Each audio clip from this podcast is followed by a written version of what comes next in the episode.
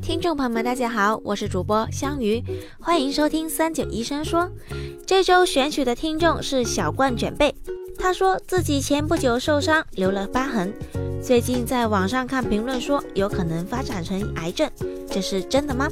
这周我们咨询了广州南方医科大学珠江医院整形外科副主任医师王静黄医生，下面让我们来听听王医生的建议。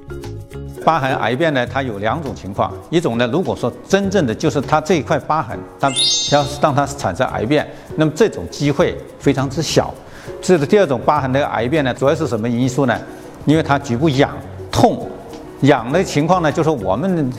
人的这种反应，就是你真的是痒嘛，我就是不停的抓，你抓了以后就痒，痒了以后这个地方就抓烂了。抓烂了以后呢，它就是一个慢性的一个炎症，慢性的炎症就会刺激的一个疤痕的增生，疤痕的增生，这个时候就更痒，所以说抓痒烂，这个形成疤痕，再抓它这个呢就是一个恶性循环，不良，这叫我们医学上叫不良的一个刺激，如此反反复复，这个地方它就有可能会形成一个疤痕癌，这种情况呢，在呃长时间受这个疤痕形成的一些病人，尤其是。这个以前像以前烧伤啊，或是车祸引起的严重的创伤那种病人，这个疤痕形成很明显的病人呢，他是会有一些这方面的情况的，疤痕癌的这个情况是也算是不少见的。